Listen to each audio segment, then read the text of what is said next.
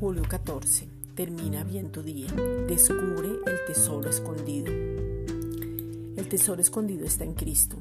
Todo aquello en lo que no tienes claridad se manifiesta para que haya luz y resplandezca la libertad gloriosa para los hijos de Dios.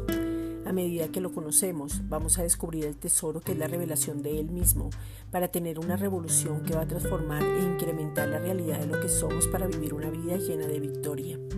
El tesoro no son los bienes, el tesoro es lo interno que se manifiesta en lo externo. El mayor tesoro es saber quiénes somos, a quién le pertenecemos, poder tomar buenas determinaciones, que la paz esté en nuestras vidas, vivir una vida en victoria, tener todo lo necesario para un buen vivir. Colosenses 2.3 En quien están escondidos todos los tesoros de la sabiduría y del conocimiento. Esta es una reflexión dada por la Iglesia Gracia y Justicia.